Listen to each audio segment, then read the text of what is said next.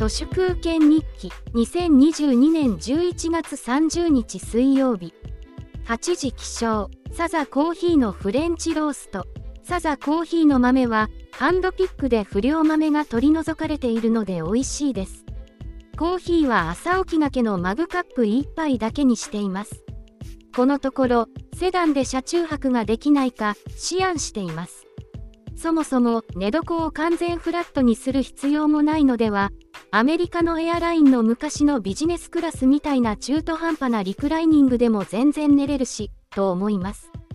サラリーマンを辞めた同僚が1000万円以上するキャンピングカーからズームのテレビ会議に出てきて自慢してたけどキャンピングカーって燃費がめちゃくちゃ悪い上にあちこち駐車できなかったり維持費がかかったりして1泊あたりの費用を考えると仮にキャッシュが有り余っていても買う気になれないんですよね。だからセダンの棺桶車中泊となるわけです。エタノールを飲まないので起動戦士いつでも移動できちゃうので快適に5時間くらい仮眠できればそれでよし。タイムズのコイン駐車場で爆睡している人たまにいますよね。あんな感じです。ラジオの代わりに Audible と Kindle Unlimited の無限の耳読書です。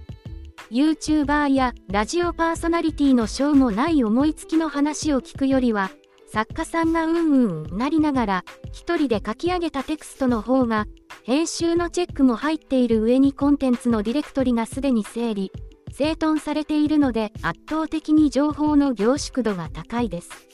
Google Pixel 6a のチップは Google オリジナルだし、上位機種と同じものなので、音声入力も、Kindle の音声読み上げも、極めてスムース、快適です。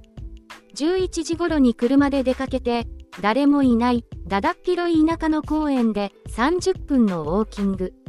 最近は朝と夕方2回に分けて、合計で7000歩くらい歩くようにしています。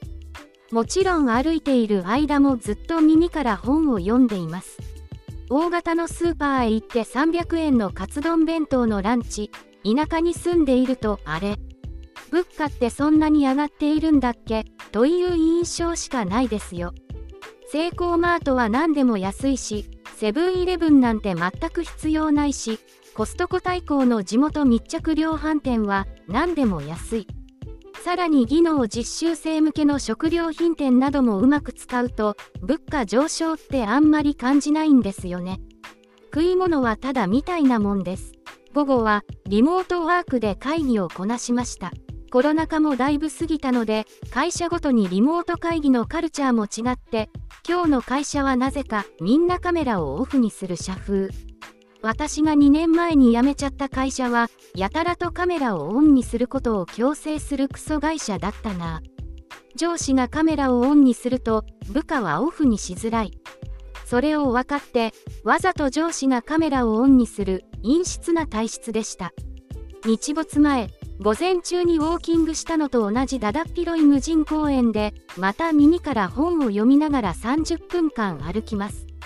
この辺りは子供が少ないので、本当に閑散としています。